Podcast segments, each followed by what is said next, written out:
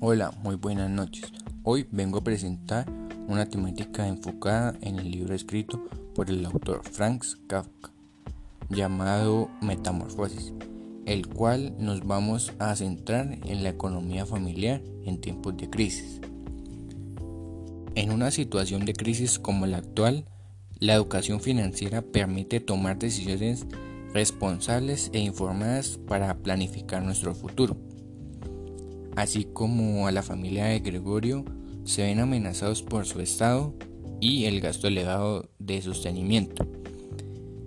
Es de gran importancia mencionar cómo la familia de Gregorio debió adaptar su presupuesto a cada una de las necesidades que pasados los días se hacía más insostenible.